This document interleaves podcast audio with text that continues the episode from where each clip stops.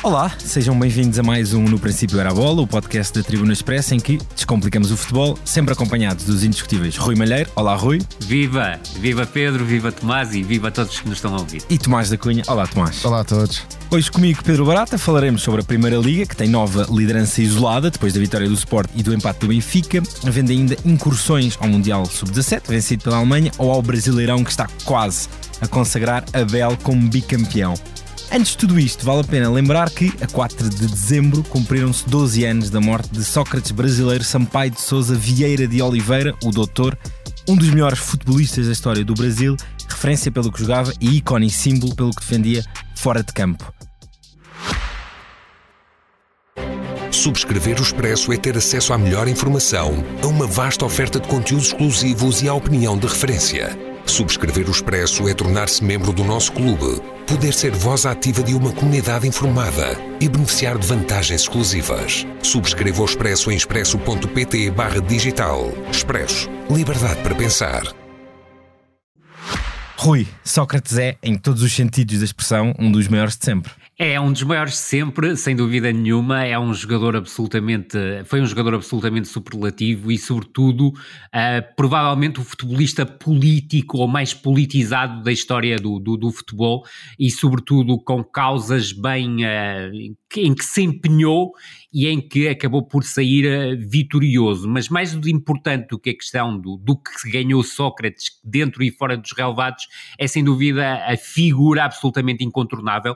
É o meu jogador preferido de, de todos os tempos, independentemente de haver Diego Maradona, haver uh, Lionel Messi, mas todo o lado poético também que envolve Sócrates, para além da questão de ser um futebolista absolutamente descomunal, com uma qualidade técnica hum, indiscutível e capaz de fazer o inimaginável, uh, sobretudo tinha também a questão de ser um jogador que, apesar de todo o brilho individual que tinha, sobrevalorizava até um, o coletivo ao individual. Isso não deixa de ser curioso num jogador uh, com uma qualidade técnica tão abrasiva como, como ele tinha. Mas são 12 anos de muitas saudades, de uma história absolutamente descomunal dentro e fora dos relevados teve um final triste com uma luta contra uma doença que, que teve também muito a ver com a, com a vida que, que acabou por ter, mas soube sair em grande uh, com uma despedida num dia de chuva em que o seu clube, o Corinthians, acabou por se sagrar campeão brasileiro e não havia maior homenagem que se pudesse fazer a alguém tão, tão apaixonado por muito provavelmente, e sendo o Corinthians um dos dois maiores clubes do Brasil, uh, nunca defendeu, nunca ninguém defendeu as causas do Corinthians de forma tão eloquente como o Sócrates. O Corinthians, dessa altura, a democracia corintiana, uh, nesse, Sem dia, dúvida. nesse dia de chuva que consagra esse Corinthians, o Corinthians tinha um ponto de lança que fez história no Sporting, Lee Edson, o novo líder da Primeira Liga é também embalado por um avançado que quer escrever história em uh, Alvalade. Guióqueras, um, na última partida da, da 12 ronda da Primeira Liga, o Gil Vicente até começou a vencer em Alvalade, mas a equipa de Ruben Amorim deu a volta novamente com o Nórdico em grande. Tomás, um, Guióqueras é responsável por boa parte da história do topo da Primeira Liga até ao momento. Claramente, e é um jogador que vai mais uh, além dos golos. Isso tem sido notório na forma como o Sporting uh, desenvolve o seu futebol. Aliás, por exemplo, na primeira parte, até se viu um Jóqueras a viciar o jogo da equipa, como várias vezes tem acontecido. O Gil Vicente subia a linha defensiva e o Sporting muitas vezes precipitava-se e procurava um passo mais direto o que impedia que a equipa chegasse em boas condições. Depois, com aquela adaptação de Félix Correia no lado direito da defesa do Gil Vicente, eh, o Sporting controlou o corredor esquerdo, o, Gil Vicente, aliás, controlou o corredor eh, esquerdo do Sporting e Nuno Santos, tirando aquela segunda bola que dá gol. Exatamente, não conseguiu fazer nada e daí a troca explicada depois por Mourinho ao intervalo com Jenny Catamo a ser lançado, apesar da boa exibição de Gaio, mas efetivamente é um nome incontornável e uh, Jóqueras na superioridade do Sporting, que nesta altura faz com que a equipa, mesmo não jogando o melhor futebol, esteja sempre de marcar um golo e de criar oportunidades pela força individual que uh, o sueco tem apresentado. Aliás, uh, no início da segunda parte, o, o, segundo golo dos Leões é fruto de um erro de Félix Correia, que estava a fazer um jogo irrepreensível no tal papel de ala direito, mas o terceiro golo não aconteceria, por exemplo, na época passada. O Sporting é uma equipa muito mais capaz de agredir o adversário na sequência da recuperação de bola, precisamente pela agressividade do sueco. Depois, é inesgotável, está constantemente constantemente a fazer desmarcações durante 90 sobre 90 e mais 90.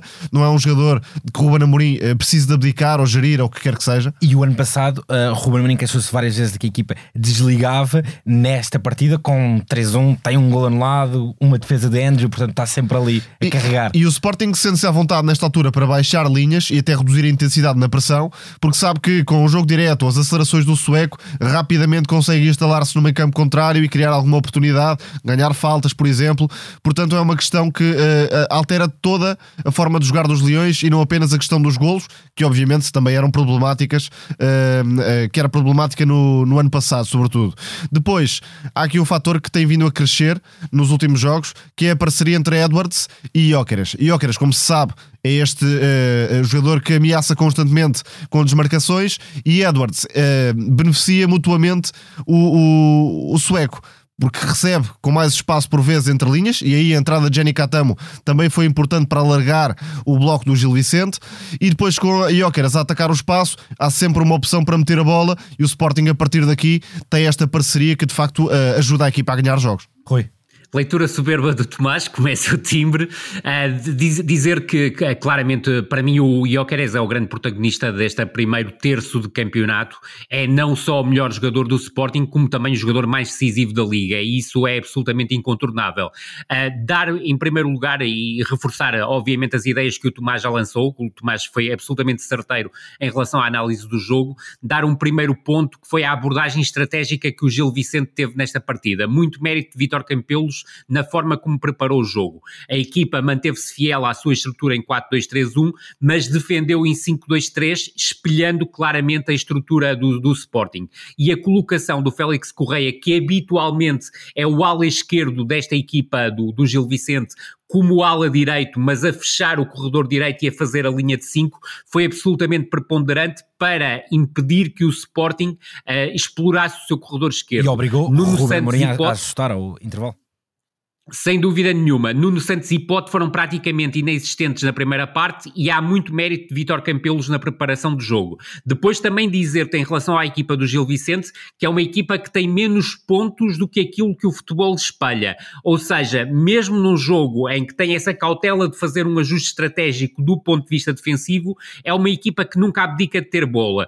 Constrói desde trás e sobretudo tem um tridente de médios, no qual eu destaco obviamente o Maximo Domingues e não deixa de ser eh, uma, não, é, não é por acaso que a equipa do Gil Vicente tem praticamente um ocaso com bola a partir do momento em que o Maximo Domingues sai, porque é um jogador absolutamente determinante até ativar o Félix e o Murilo, que são jogadores muito agressivos depois com, com, com bola, e, tal como o Tomás disse e muito bem, destacar a exibição de Félix Correia. É certo que falha no lance do gol do Ioqueres. Não está habituado a defender pode... cruzamentos. Óbvio, é esse o aspecto. E repara até num pormenor, é o Zé Carlos, o central pela direita, que no fundo é lateral direito, mas estava a jogar como central pela direita, que disputa o duelo com o Ioqueres. E a bola e aí passa. vemos Exatamente, e, e a bola passa.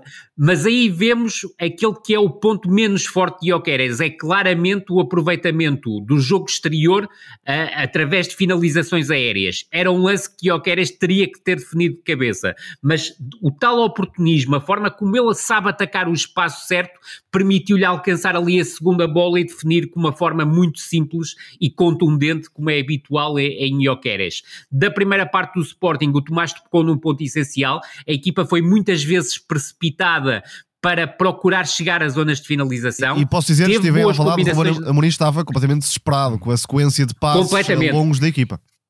E a tripla substituição ao intervalo mostra exatamente isso, mas não deixar de destacar um aspecto que me parece importante. Aliás, dois. A equipa do Sporting atacou bem pelo corredor direito, vimos provavelmente a melhor exibição de Ricardo Esgaio uh, ao serviço do Sporting, principalmente esta temporada. Bom acerto no passe, o que não é normal em Ricardo Esgaio, bons momentos também no cruzamento e, sobretudo, o segundo aspecto que queria, que queria focar, que foi a reação que o Sporting teve à adversidade de estar em desvantagem no marcador, numa falta conquistada por Félix Correia e num momento de adormecimento, duplo adormecimento até se quisermos, do Gonçalo Inácio, que teve um jogo muito fora da caixa, ou seja, muito abaixo daquilo que é normal em Gonçalo Inácio, com e sem bola. Deixa-me focar esse aspecto. Mas o Sporting reagiu, aumentou os índices de agressividade, dir-te-ia que foi uma equipa com mais coração do que com cérebro naquela altura, mas conseguiu encostar o Gil Vicente às cordas já numa primeira fase e é através do corredor direito, desta feita numa combinação entre o Sgai e o Human, que teve um papel Belo muito jogo importante de Ullman, mais uma vez.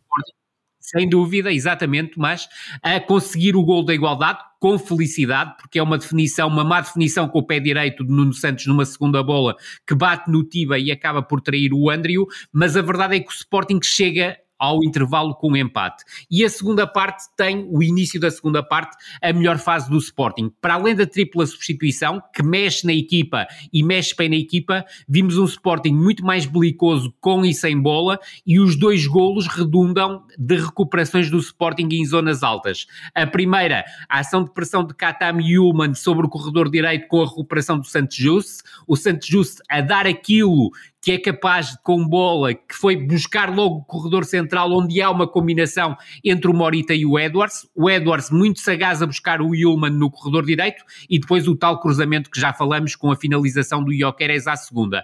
E o segundo golo, um lance em que é muito, muito importante a ação de pressão do Jokeres, que redunda na recuperação alta do Edwards e depois a que tal capacidade para o Edwards conduzir pelo corredor central, buscar a combinação com Pote, que estava completamente desaparecido do jogo, mas é ativado pelo jogador inglês, e a assistir o Ioqueres com uma finalização absolutamente soberba. A partir daí, o Sporting estava a ganhar por dois, por dois golos de vantagem, estava confortável no jogo, esteve mais perto de fazer o 4-1 e tal como tu, o Tomás disse muito bem, foi uma equipa que foi sagaz porque nem sempre controlou o jogo com bola, soube também controlá-lo sem bola. E a verdade, e volto a frisá-lo, é que a equipa do Gil Vicente, apesar do Martineto ser um jogador com a qualidade indiscutível, não oferece aquilo que o Maxime Domingues é capaz de oferecer. O Maxime Domingues é um jogador que ajuda a a equipa do Gil Vicente a atacar melhor, a ser mais contundente na chegada às zonas de finalização e sem ele, apesar de haver Fujimoto, apesar de haver Martineto, apesar de haver Pedro Tiba, e do Gil Vicente, eu volto a referi-lo, merece ter mais pontos do que os 11 que tem, é uma equipa que não chega tão ligada à zona de finalização. E Félix Correia, apesar do erro, provou que é um jogador que está para outro patamar, jogando à esquerda, sobretudo, um jogador muito uh, agressivo na condução de bola, com facilidade de remate, mas que sabe também combinar, tem timing para soltar a bola, por isso é um jogador que claramente uh, poderá chegar a outros patamares. Depois, há aqui algumas questões para resolver no planeamento do Sporting a, a, curto prazo, na questão do central. Vamos lá ver se entrará alguém no mercado de janeiro. E a médio prazo, isto porque acredito que a Dan vai manter a baliza até o final da época. É preciso contratar um guarda-redes para preparar a sucessão do guarda-redes espanhol. Sobre a Dan, uh, escrevemos isso ontem, o Sporting basicamente anda a sofrer um gol a cada dois remates enquadrados do adversário nos últimos o que é terrível. Não é que Dan, disparos enquadrados não é que Dan, sete gols não é que a Dan tenha culpa nos gols todos obviamente mas também não dá pontos não neste momento. Uh, é um guarda-redes que não tira bolas decisivas e claro, numa equipa como o Sporting, espera-se que o nível seja um bocadinho superior. Sim, o, o Sporting várias vezes nos últimos uh, jogos sofreu golos à primeira uh, chance do adversário, seja em Bergamo, seja contra o Gil Vicente, e isso já obriga a criar uma reação. É que uh, se compararmos... Deixa-me dizer-te que... Diz Rui. Sim, sim, sim, Tomás, eu, eu, eu concluo rapidamente. Deixa-me dizer-te que em Bergamo, do meu ponto de vista, o Adam tem culpas no lance do, do, do, do golo. Ontem podia ter feito mais, mas é um lance difícil. Mas, sobretudo, há um momento no jogo em que se vê que o Adam está com muita falta de confiança. É quando o Félix Correia isola o Miguel Monteiro, o avançado do Gil Vicente, e a abordagem do Adam ao lance de um contra um com o Miguel Monteiro, se fosse com um avançado como o Depu, resultava em golo da equipa do Gil Vicente.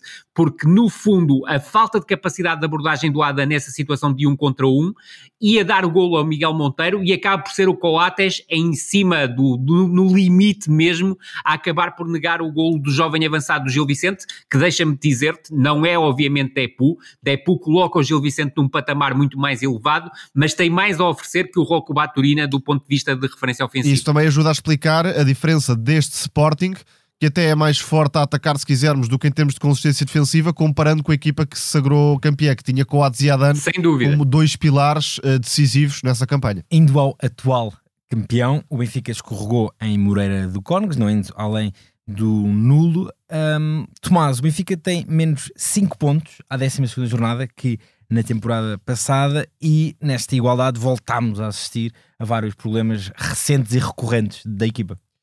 É normal e previsível, diria, isto porque, uh, segundo as palavras de Roger Schmidt, o Benfica tinha feito exibições de topo recentemente e quando o treinador diz isto, obviamente não tem grande margem para melhorar a equipa no imediato.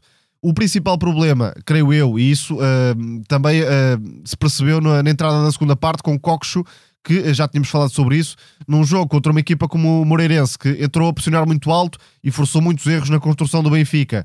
E depois, com o bloco mais baixo, não consentiu assim tantas oportunidades porque Coxo uh, entrou para melhorar claramente o jogo encarnado, uh, a agilizar a circulação de bola, a descobrir passos mais criativos, mas a exibição dos criativos do Benfica foi muito pobre. Não estou a, a compreender muito bem aquilo que Schmidt quer da Di Maria. Creio que fazer 90 minutos sobre 90 minutos é prejudicial quer para o jogador, quer para a equipa, e isso acaba por se refletir, claro, na, na diminuição de rendimento do argentino nas últimas partidas. A mesma coisa para Rafa, que é um jogador que, eh, enfim, para Schmidt não tem substituto no plantel, mas também não está a dar o rendimento que seria desejável no plano uh, ofensivo. E depois estamos a falar de um adversário que uh, soube fechar o corredor central e o Benfica não tem argumentos exteriores, como também se percebeu, apesar da excelente exibição de uh, Auschwitz. Depois, a questão das substituições, uma demora, uh, mas que não é apenas uma demora. Muitas vezes Schmidt mexe tarde, mas também mexe mal. E este é efetivamente um problema para o Benfica atacar as partidas. Aquela e aqui substituição... o, grande, o grande elefante na sala é a entrada de João Vitor. Para... É, é, era aí que, que ia chegar acredito uh, e, e, é perfeitamente legítimo que uh, Roger Schmidt não conte com o Tiago Gouveia para lateral direito. Mas contar uh, com Tiago Gouveia para os últimos 15 minutos não significa que conte com ele para lateral direito. Da mesma forma que vemos muitas vezes um extremo a jogar como lateral direito adaptado na tentativa de dar mais profundidade, mais desequilíbrio por fora. Depois, Auschwitz estava a ser um dos melhores do Benfica e até foi deslocado na reta final para ir para o outro lado, entrando João Vitor. Portanto, juntando tudo isto, claro que os problemas uh, se arrastam e o Benfica assumou mais uma exibição pouco conseguida. Rui, quando uma das principais equipas uh, escorrega, tendemos a centrar a análise uh, nessa, numa, num desses candidatos ao título, dando aqui um pouquinho a volta e falando um pouco do Moreirense. Rui Borges acaba de renovar até 2026. Certíssimo. E é justíssimo a renovação de até contrato. Até 2026, a equipa recém-promovida tem já 21 pontos em 12 jornadas, tendo já defrontado uh, Sporting, Futebol Clube do Porto, Benfica e Sporting Braga, já aqui falámos do cabeceador André Luiz, do motor que é Gonçalo Isso Franco, mesmo. desta partida em que o Moreirense uh, no início tem hum, claramente ascendente e várias finalizações, o que é que destacarias? Destaco sobretudo a atitude corajosa que o Moreirense teve nos minutos iniciais. É importante eh, dizer que no primeiro quarto de hora a entrada do, do Moreirense com pressão alta e chegadas eh, rápidas à zona de finalização houve uma altura, eu creio que é por volta dos 13 minutos, em que havia um 6-0 em remates para o Moreirense, o que é absurdo face àquilo que o Benfica teria que fazer. E entrando logo em contradição com o Roger Schmidt, com quem não concordo absolutamente em, em concordo em muito pouca coisa, mas em relação à declaração que teve uh, antes da partida a dizer que o Benfica estava uh, numa, numa fase em, em, que estava a alcançar exibições de topo, é completamente desajustada e sobretudo uh, dizer isso depois dos dos 45 minutos finais diante do Inter é absolutamente confrangedor e roça até em alguns momentos, e se me permitem a expressão, roça até a loucura dizer uma coisa dessas uh, no, nas circunstâncias em que, em que o disse. Mas, sobretudo depois de um quarto de hora em que o Moreirense não conseguiu colocar-se em vantagem,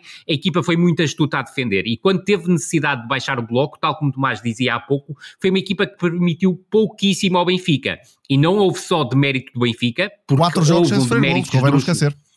Sem dúvida, só, e nos últimos sete jogos a equipa do Moreira só sofreu um golo. Isto são números absolutamente impressionantes para uma equipa que, à partida, lutaria para não descer divisão. E Exatamente, e são 421 minutos sem, sem sofrer golos. E reparem que o Maracás, por exemplo, na época passada estava no Passos Ferreira que desceu divisão.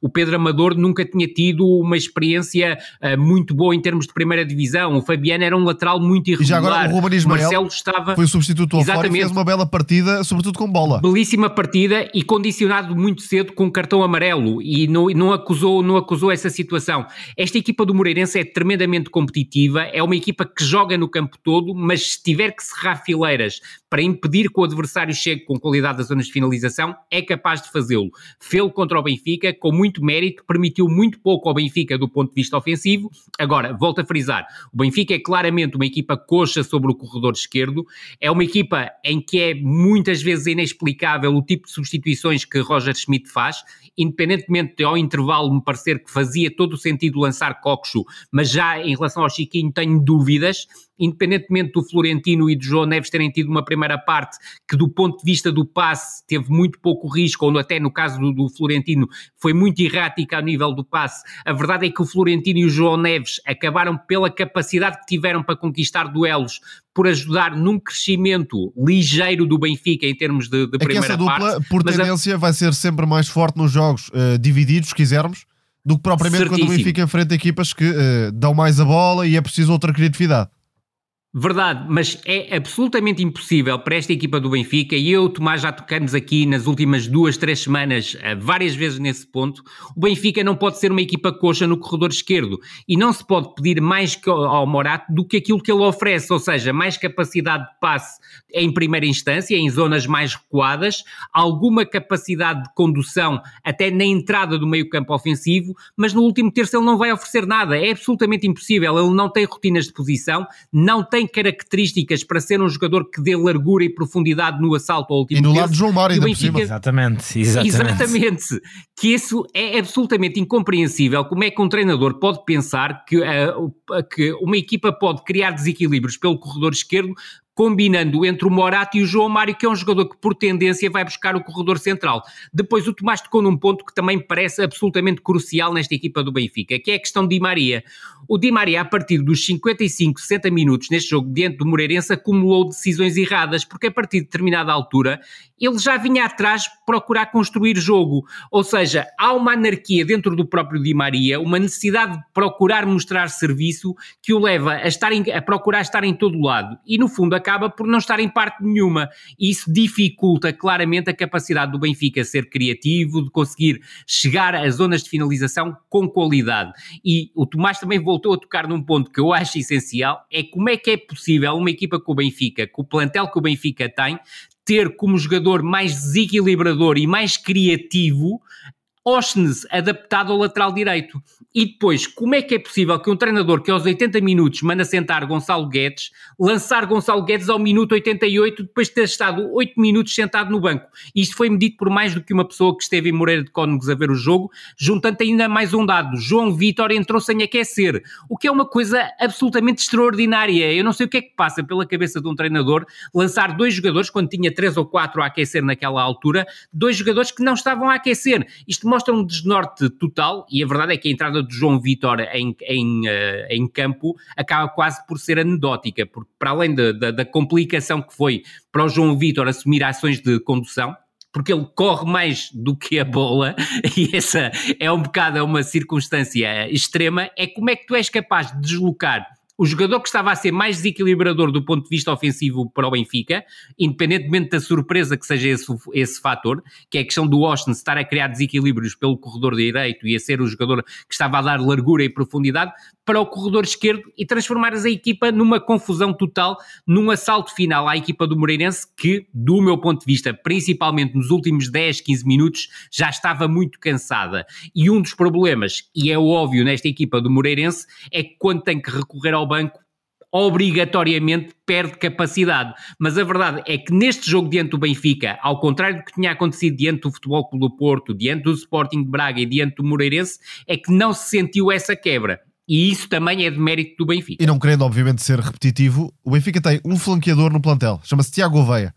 Se o treinador não quer usá-lo, eh, não é por não existir essa opção, é porque o treinador efetivamente é uma opção. escolhe. É uma opção. É, é, há jogador disponível, o treinador é que escolhe não usá-lo.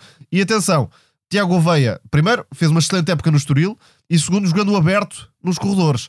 Portanto, uh, uh, lá está. Uh, não quero dizer que Tiago Veia vai resolver todos os problemas do mundo, logicamente isso não iria acontecer, mas é um jogador que, pelo que já fez anteriormente, merecia pelo menos aqui e ali a oportunidade de mostrar o que pode acrescentar, neste cenário de limitações do plantel que o Benfica atravessa, obviamente. O Benfica, que na sexta-feira no feriado receberá o Farense, antes de dias absolutamente decisivos com a deslocação a Salzburgo e a Braga. Pedro, só uma nota muito rápida e, creio que o Tomás concordará comigo porque já abordamos um bocadinho o assunto a semana passada. É que neste momento o Tengsted é o melhor avançado de referência para o Benfica. Isto porque o Gonçalo Guedes não está a 100%. Eu acredito que quando o Gonçalo Guedes estiver a 100%, provavelmente será o avançado ideal para a forma de jogar desta equipa do Benfica. Mas o Tengsted oferece algo que o Arthur Cabral e o Musa não conseguem oferecer, que é a capacidade de ser agressivo no ataque à profundidade a capacidade que tem para assaltar espaços e muitas vezes buscar espaços exteriores. Só que o Benfica continua com um problema que tem a ver claramente com o modelo de jogo do treinador e com falta de trabalho, e isto é a minha visão sobre essa situação, que é quando o Tankstead abre sobre os corredores, o Benfica continua a ter falta de referências em zona de finalização. E isso é quase inadmissível quando estamos em dezembro.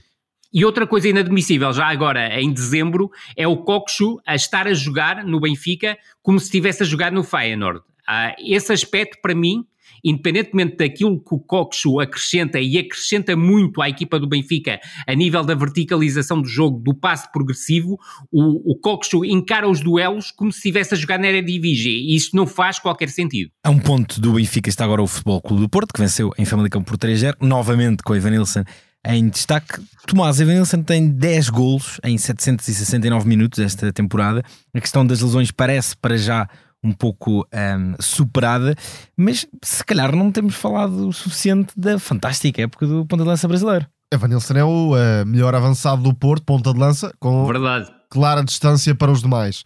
O Porto uh, tem um nível de eficácia totalmente diferente e já, já muito se falou sobre a questão de eficácia no início da temporada do Porto quando não havia Evanilson. Evanilson atenua completamente esse cenário. Depois, contra o Famalicão, tivemos, a meu ver, a exibição mais conseguida de Taremi, sobretudo na primeira parte, eh, em termos de criação, baixando muitas vezes para fazer o tal papel de terceiro médio e criando a superioridade. Quase interior, não é, é Tomás? Criando a superioridade na zona central. Está em alguns dos melhores lances da equipa uh, portista em Famalicão. E depois, não sendo uma exibição de um canal ofensivo tremendo do Futebol Clube do Porto, quando há esta complementaridade na frente e um nível de eficácia superior, claro que o Porto está sempre mais perto de uh, conseguir a vitória. O Famalicão reagiu, é uma equipa com argumentos ofensivos, Puma Rodrigues está num excelente momento de forma, Francisco Moura também continua uh, a mostrar-se enquanto lateral esquerdo, mas foi uma equipa muito castigada na primeira parte e depois uh, não conseguiu verdadeiramente igualar o Futebol Clube do Porto, teve ali algumas oportunidades, mas creio que a vitória se justifica com o tal lance que deu que falar na área do, do Porto, com o, o, o cotovelo de Eustáquio a, a travar o lance. Estamos a gravar por volta do meio-dia, de terça-feira, dia 5, na véspera do Estoril Porto da Taça da Liga. Rui, tal como sucede com os rivais, os próximos dias serão muito, muito importantes para a equipa de Sérgio Conceição. Casa Pia na próxima jornada e depois a decisão da Liga dos Campeões em casa contra o Shakhtar e Alvalade na sequência é legítimo dizer que daqui até ao Natal muito acontecerá, mas até ligando com esta questão da Liga dos Campeões, eh, como é que vês o momento atual da equipa de Conceição que, apesar daquela derrota em casa contra o Estoril, desde a partida no Estádio da Luz, que no campeonato encontrou alguma regularidade que em agosto, setembro estava, não estava a ter? Em termos de qualidade futebolística, não é um momento retumbante da equipa do Futebol Clube do Porto. Agora, a, a, equipa está a recuperar dinâmicas que são muito importantes para a equipa chegar a este momento e, sobretudo, quando estamos a duas semanas da deslocação a Alvalade, para voltar a ser competitiva. Um ponto essencial da vitória do, em Famalicão é aquilo que o Tomás tocou. O Futebol Clube do Porto foi tremendamente eficaz na chegada às zonas de finalização. São pouquíssimas oportunidades de golo e três golos a redundarem aí. E, sobretudo, depois a forma como o Futebol Clube do Porto marcou os golos. O primeiro muito cedo, o segundo em cima do intervalo, numa altura em que o Famalicão estava perto do 1 a 1, e a verdade é que ficou uma grande penalidade por marcar com 1 a 0 eh, pelo, pelo cotovelo do, do, do Eustáquio. No, no início da segunda parte, a equipa do Famalicão cresce e esse crescimento passa muito pelo envolvimento que o Gustavo Sá teve a ir buscar a bola às zonas mais recuadas, porque o Futebol do Porto, do ponto de vista estratégico, é, ponto, ponto de vista estratégico planeou mais uma vez muitíssimo não, bem a partida. Gustavo Sá, a menos Sim. que não pudesse continuar, claro. Verdade, a lesão do, teve que ser uma lesão porque a equipa, a equipa sem o Gustavo Sá acabou por perder completamente Estava o norte. a levantar a equipa e, através do passe clara, claramente a fazer a bola circular muito bem em relação a, em direção aos corredores laterais, a procurar também passos de ruptura em relação aos avançados e a equipa piorou muito sem Gustavo Sá e piorou também ao passar do 4-3-3 ou do 4-2-3-1 se, se preferirmos para um 4-2-4 praticamente em momento ofensivo. E isso deixou o Futebol Clube Porto muito confortável. Um aspecto que me parece importante destacar da equipa do, do Futebol Clube Porto é que está a melhorar os seus comportamentos do ponto de vista defensivo, mesmo a jogar com Jorge Sanchez como como lateral direito, mesmo a jogar com João Mendes como lateral esquerdo. E eu, eu e o Tomás já tínhamos tocado aqui nesse aspecto. Neste, nesta altura, talvez o João Mendes seja a melhor opção para lateral esquerdo do Futebol Clube do Porto Exatamente. Em relação ao Zaidu e, obviamente, em relação ao Wendel, que está, que está lesionado. E depois, obviamente, a presença de Pep no centro da defesa melhora esta equipa do, do Futebol Clube do Porto. E reparem até que no momento em que o Diogo Costa tem uma infelicidade, acaba por ser a equipa do Futebol Clube do Porto em conjunto a bloquear o remate à baliza da equipa do, do, do Famalicão. Uma rara infelicidade do Diogo Costa. Mas, sobretudo, parece uma equipa que, se a imagem do, do que aconteceu em Famalicão conseguir manter esta eficácia na chegada às zonas de finalização. É uma equipa que está mais forte e sublinho a dinâmica ofensiva.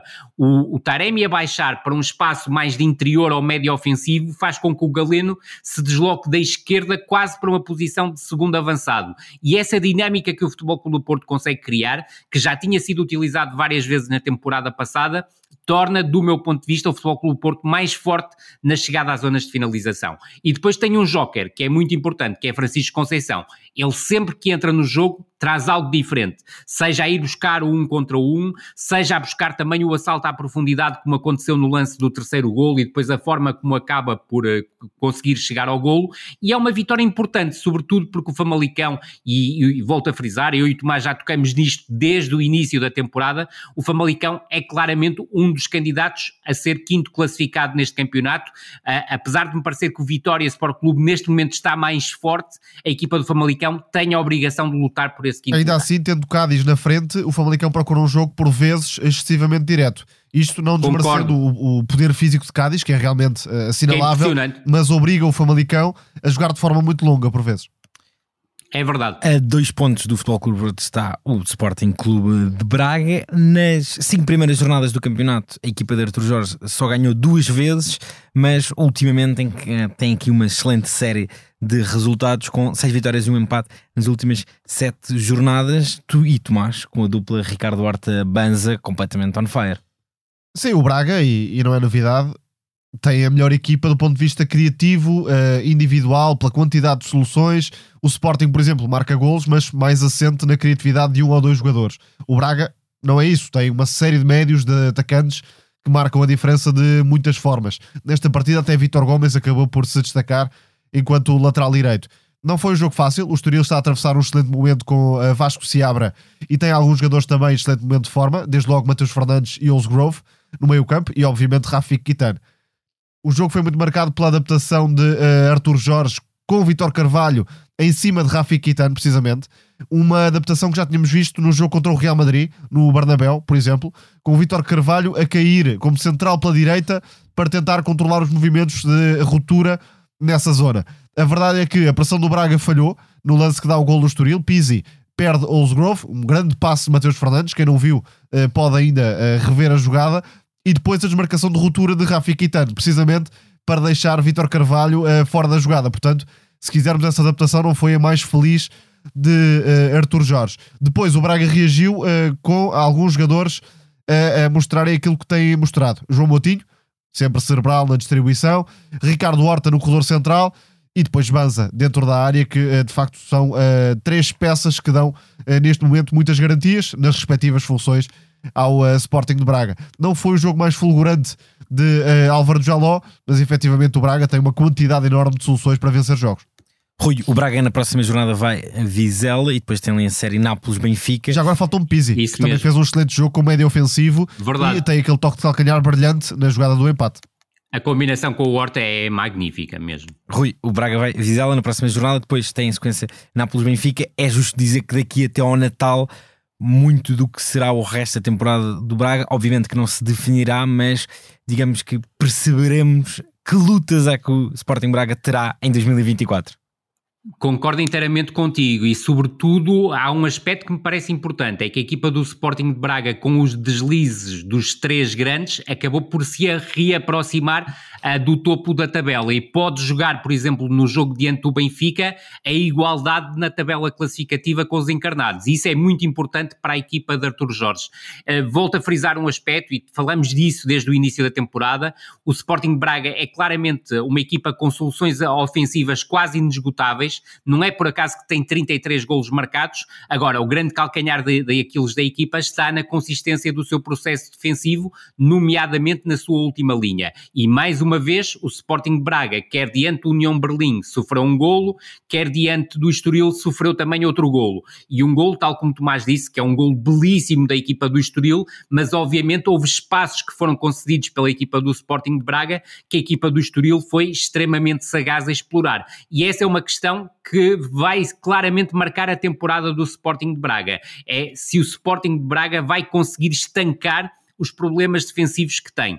Do meu ponto de vista, isto parece perseguição pessoal, mas não é, é um jogador que eu respeito imenso, mas a verdade é que José Fonte continua a ser um, jogador, um defesa central com muitas limitações quando o Sporting de Braga tem que defender mais alto. E é absolutamente inequívoco que ele não consegue esconder essas limitações. Repara, o gol do União Berlim acontece porque Fonte acaba por se deslocar e é ultrapassado pelo, pelo jogador do União de Berlim, acaba por não ter capacidade para compensar a, a subida na altura do, do Victor Gomes. Diante do Estoril, novamente o Rafik Kitana a atacar a profundidade e o José Fonte sem capacidade de resposta e esse aspecto acaba por ser determinante porque é uma equipa do Sporting de Braga que eu acredito que pode estar em alguns jogos a perder por 2-0 e ser capaz de dar a reviravolta no placar, porque a produção ofensiva desta equipa é notável e reparem bem no jogo diante do União Berlim, a perder um, por 1-0, um a jogar com 10 jogadores praticamente 60 e tal minutos, a equipa conseguiu fazer 1 a 1, conseguiu estar perto do 2-1 e a verdade é que há um jogador que também me parece importante salientar nesta equipa, por acaso não foi titular diante do, do Estoril, mas diante do União Berlim faz uma exibição incrível, principalmente a partir do momento em que joga como médio centro ofensivo, que é Rodrigo Salazar. Ele está cada vez mais adaptado ao futebol português, àquilo que é o modelo de jogo da equipa do Sporting de Braga e pode ser um jogador determinante quando chegar a estes momentos das decisões, ou seja, deslocação a Nápoles, que será uma, uma, uma montanha hercúlea para a equipa do, do Sporting Braga, porque precisa de vencer por, por dois golos, mas sobretudo o encontro na pedreira diante do Benfica. Entramos agora nas nossas rúbricas. Passando para a Revienga, onde driblamos o universo das principais equipas da tabela, como se fôssemos Cristo Gonzalez, que apesar do último lugar do Aroca, tem já 8 golos esta época.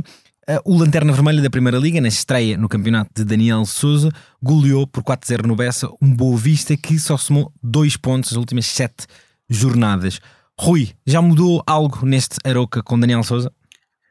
Uh, mudou, mudou porque no fundo o Daniel Souza teve a sagacidade de juntar os melhores jogadores, uh, com uma exceção, porque eu acho que não é o, o, jogador ideal para jogar como médio mais defensivo, que é o, é, o Ebué Kouassi, mas percebo a opção por este jogador que é para permitir que o David Simão jogue e tenha mais liberdade criativa para poder uh, inserir os seus passos que são absolutamente determinantes no processo defensivo da equipa do Aroca com a, a, o Daniel Souza, a equipa recuperou o 4-4-2 que utilizou no início de, da época, junto a Cristo Gonzalez na posição onde rende mais, que é claramente como segundo avançado, com o Rafa, Rafa Murrica como a, a referência ofensiva Creio que recupera Yassan para a titularidade Yassan é um jogador claramente diferenciador, joga a partir do corredor direito, tem um poder criativo e uma capacidade de criar situações e oportunidades de golo muito importantes na equipa, para além de acrescentar também qualidade na chegada às zonas de finalização e coloca-se lá como médio ala esquerdo, um falso médio ala, porque é um jogador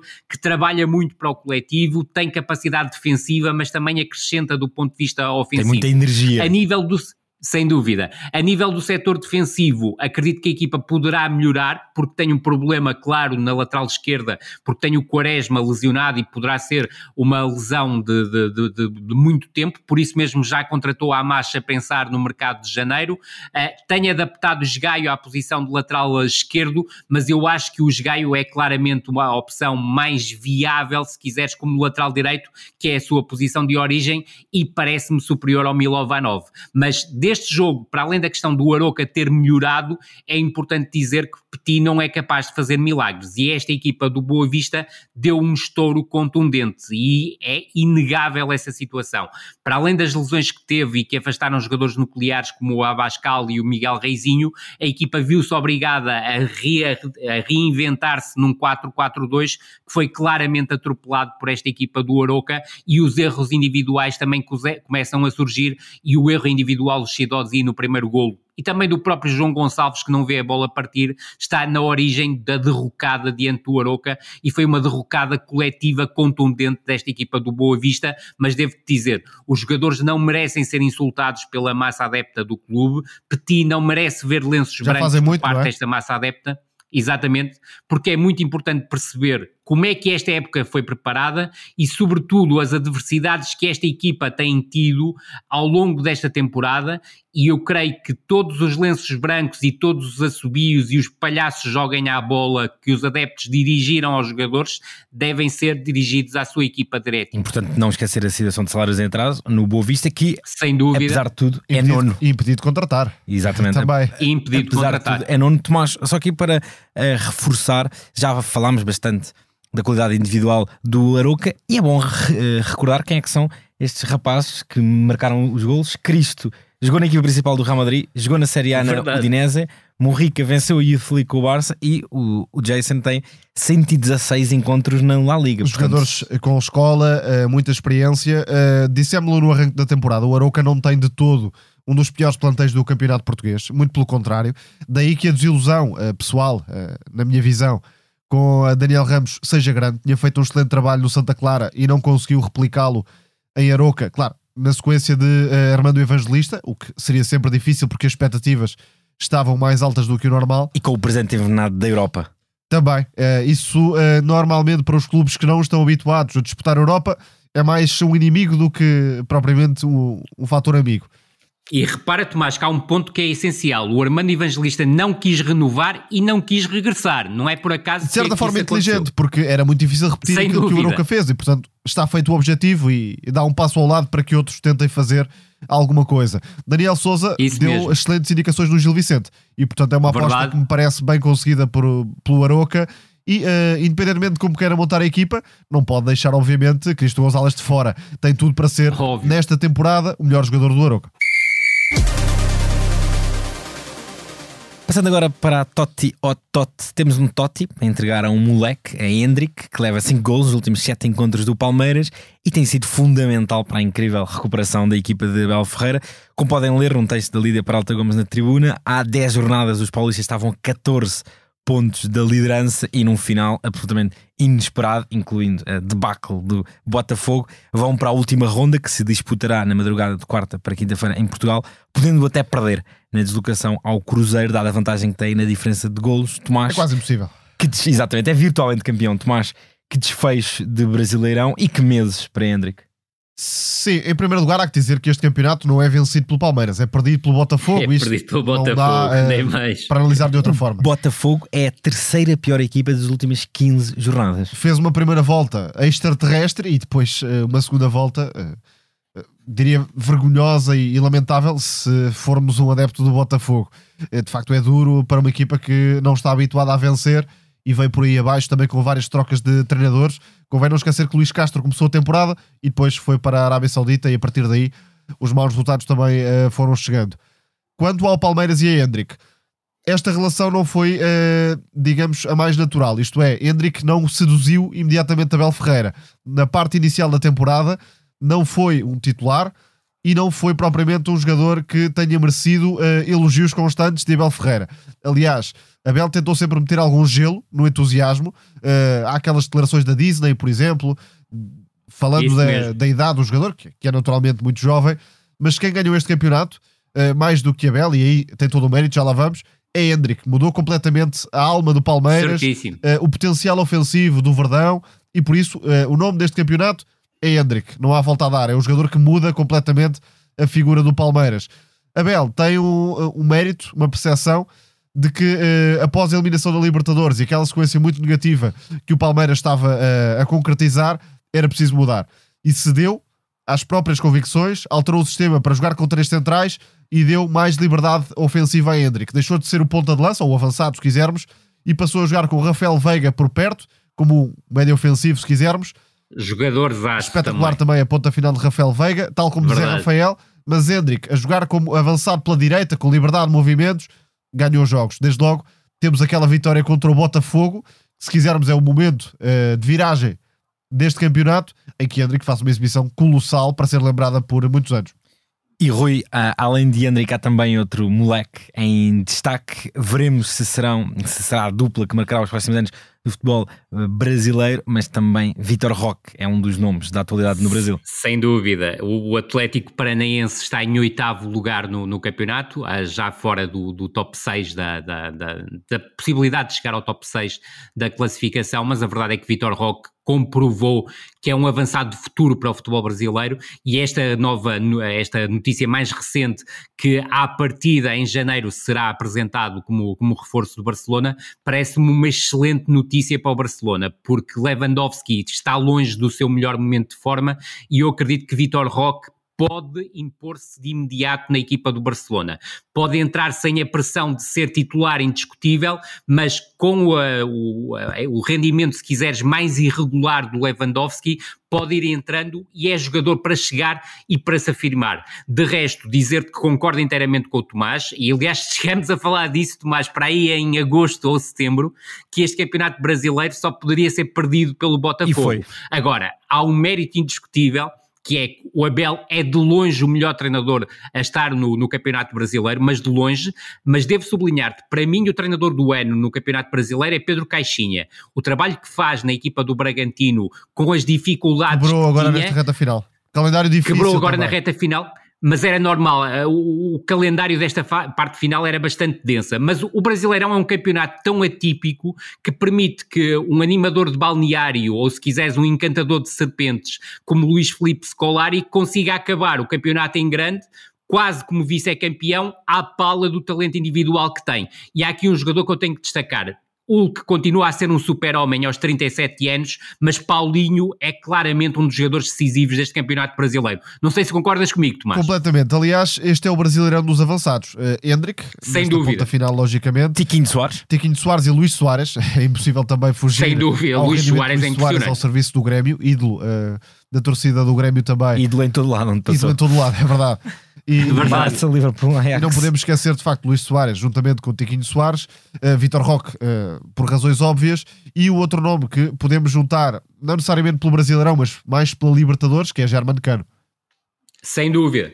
Uh, Rock e Hendrick confirmam essa tendência que já não há aqui uh, passagens intermédias e vão diretamente um para o Real Madrid e outro para o Barcelona.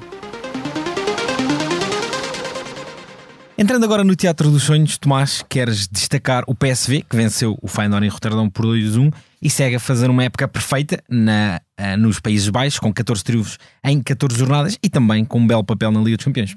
Espetacular a temporada do PSV com uh, Peter Boss, que é um treinador, uma carreira algo intermitente, mas que normalmente mete as equipas a jogar à bola. Os problemas costumam é ser de ordem defensiva, uh, mas ofensivamente já sabe que Peter Boss e o 4-3-3 que imprime nas equipas costumam dar uh, espetáculo, pelo menos. E o PSV tem um plantel pornográfico para a realidade da, da Eredivisie, desde logo porque conseguiu, uh, por exemplo, uh, contratar no Alang, que era um destaque na, na Liga da, da Bélgica, dúvida. conseguiu segurar Bakayoko, que é um extremo extraordinário, que até pode ser titular, vamos lá ver, no próximo europeu, ao serviço da seleção da Bélgica. É canhoto, joga sobre a direita, é uh, muito forte contigo. fisicamente, mas também consegue muitas vezes, uh, através do controle de bola, do poder do drible, no cruzamento, uh, entregar assistências. Tem muitas assistências no futebol holandês. E outro nome que tem encantado nesta temporada é Saibari um jogador que uh, joga com o interior, com muita chegada à área, uh, um jogador de aceleração também uh, para se aproximar da, da finalização. De facto, é um jogador notável. Saibari e Bakayoko estão a valorizar-se muito. Depois, há alguns nomes mais batidos: Luke de Jong, Uh, Verman, que é um médio muito consistente, com argumentos uh, na construção, uh, é no último passe, na bola parada. Enfim, o, plant o plantel do PSV dá para tudo entre alguns jogadores mais experientes e alguns jogadores mais jovens. Bakayoko, note-se, rejeitou a Premier League.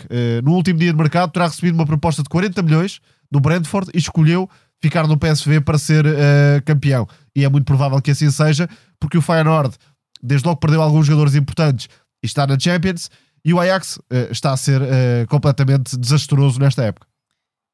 E deixa-me dizer que o Bakayoko, muito provavelmente na próxima temporada, não irá para o Brentford e irá para uma equipa de dimensão superior. E tem potencial para isso. E provavelmente Sem dúvida. bastantes milhões.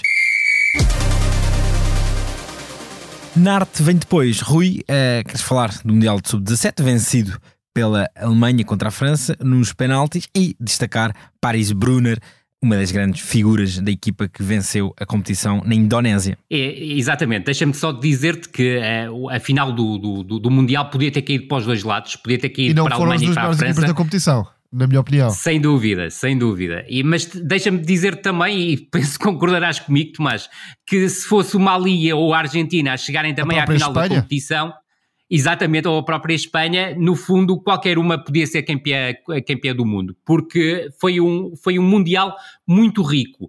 E ao contrário de outros Mundiais, eu já acompanho Mundiais de Sub-17 desde a década de, de 90, parece-me que há condições para muitos mais destes jogadores acabarem por ter carreiras sólidas no futebol sénior. É certo que é muito cedo para ter essa perspectiva e o passado comprovou com vários jogadores que se destacaram neste tipo de competição a acabarem por não terem as melhores uh, opções de carreira e isso acabou por lhes coartar espaço no futebol sénior, mas vejo um campeonato do mundo sub-17, já tinha visto o campeonato da Europa de sub-17 e o sul-americano de sub-17 e vejo que há mais talento sólido para futebol sénior uh, nesta competição. Destaco o Paris, o Paris Brunner como jogador, uh, como melhor jogador da competição.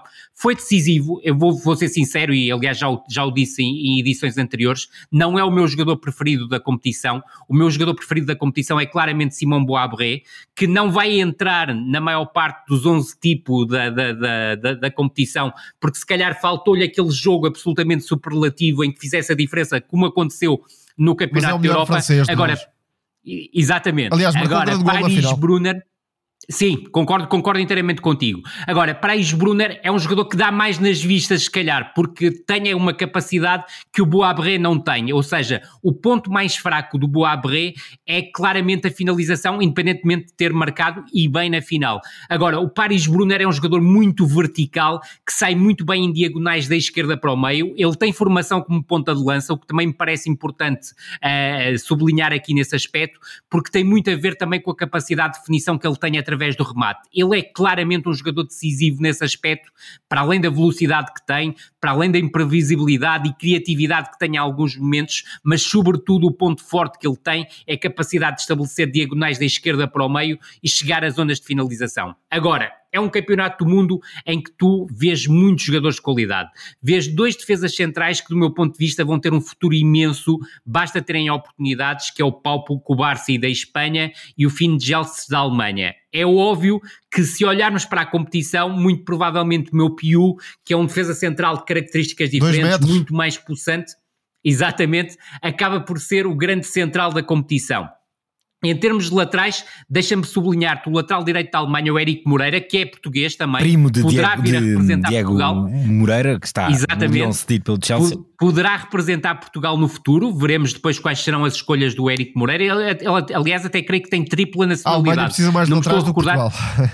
Exatamente.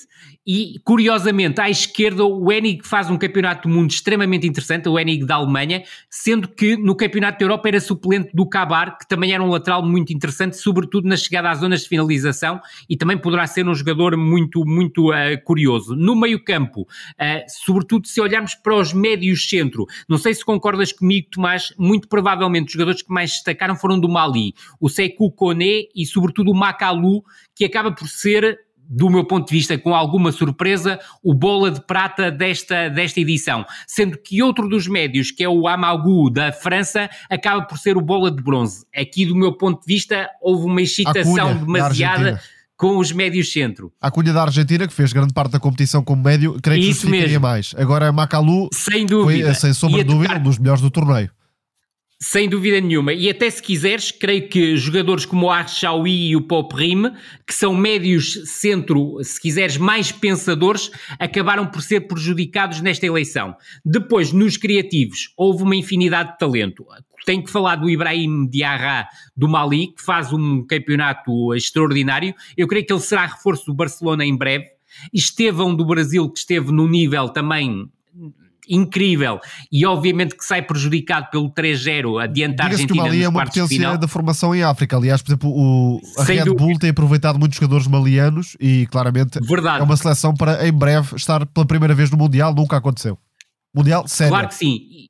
Mundial Sénior, exatamente. E depois, obviamente, Noah Darvish, que está num nível incrível, o médio ofensivo alemão, já jogador do Barcelona, que o contratou ao Friburgo no último defesa. E tem jogado pela e Cláudio Acheverri.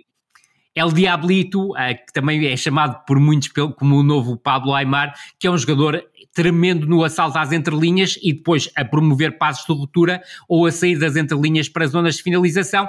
E destaco também um avançado que me pareceu muitíssimo interessante, mais interessante do que eu tinha visto no Sul-Americano Sub-17, que é o Agostinho Roberto, uh, que... Uh, parece-me ser um avançado capaz de se associar com os seus colegas de equipa e que faz também, uh, permite a ligação de trazer quer o Echeverri, quer os alas da Argentina para o jogo, para além de juntar, obviamente, argumentos como finalizador. Houve também um avançado que eu gostei muito, não sei se também gostaste, Tomás, que foi o side-off da Uzbequistão, parece-me também um avançado. O Uzbequistão, uh, falávamos do Mali, também é uma equipa muito a ter em conta na formação. Depois não consegue concretizar Verdade. a nível sénior, mas é uma das uh, melhores uh, gerações que tem apresentado nestas competições. E Tomás, sem dúvida nenhuma. Permitindo que dês uma pincelada final sobre o Mundial de 2017, dizer que para o Uzbequistão e para o Mali 2026 será uma oportunidade pelo alargamento, para, para, pelo alargamento das vagas um, em Ásia e na África e apontar só que Paris Brunner é visto como uma espécie de um talento rebelde. Ele recentemente chegou a estar suspenso por motivos disciplinares pelo Borussia Dortmund e durante o Mundial surgiram até algumas notícias na Alemanha que apontavam que o Dortmund não se importaria de negociar o uh, jogador e como vimos com Vitor Roque e Hendrik, estes, um, estes jovens de 17 anos com a procura que há já pelo talento, provavelmente nos próximos meses, muitos deles protagonizarão, protagonizarão já transferências muito relevantes. Cada vez mais o futebol uh, funciona numa lógica imediatista, ou seja, qualquer jogador de 16 anos já é conhecido, 16 anos e, e craque mundial, se quisermos, já é conhecido por toda a gente e, portanto, os grandes clubes naturalmente acabam por se antecipar. Juntando a isto, temos aquelas redes de clubes que atraem talento também a idade precoce Isso mesmo. e, portanto, é muito difícil que este tipo, este tipo de craques passe uh, uh, fora do radar da, das maiores equipas. Paris Brunner é de facto um jogador acima da média, mas que já está no uh, patamar físico superior. E isso também pode e... ser, se quisermos, tido em conta para analisar o potencial futuro. Depois estamos a falar de jogadores com 16, uh, 17 anos e dá alguma margem de erro em relação ao futebol uh, sénior. Por exemplo, o Benfica contratou Prestiani, que tem um talento absurdo nesta idade, mas chegar aos 20 anos, 21 e concretizar esse potencial é outra coisa. Já agora, uma nota que me parece muito relevante, e isto é, é, é a FIFA e as instâncias do futebol que deviam meter a mão na consciência é absurdo vermos jogos sub-17 com 12, 13 e 14 minutos de compensação regularmente. Sem dúvida. Todas as partes, até na primeira parte, por vezes, temos 12 ou 13 minutos. Isto é com jogadores de 16 anos a jogar, no fundo, quase 120 minutos por partida. É simplesmente absurdo. Completamente absurdo. Foi então mais um episódio de No Princípio Era a Bola, gravado na tarde de terça-feira, 5 de dezembro, com sonoplastia de Salomé Rita. Obrigado, Tomás. Obrigado, Pedro. Grande abraço. Obrigado, Rui. Muito obrigado, Pedro. Grande abraço. Voltaremos para a semana. Até lá.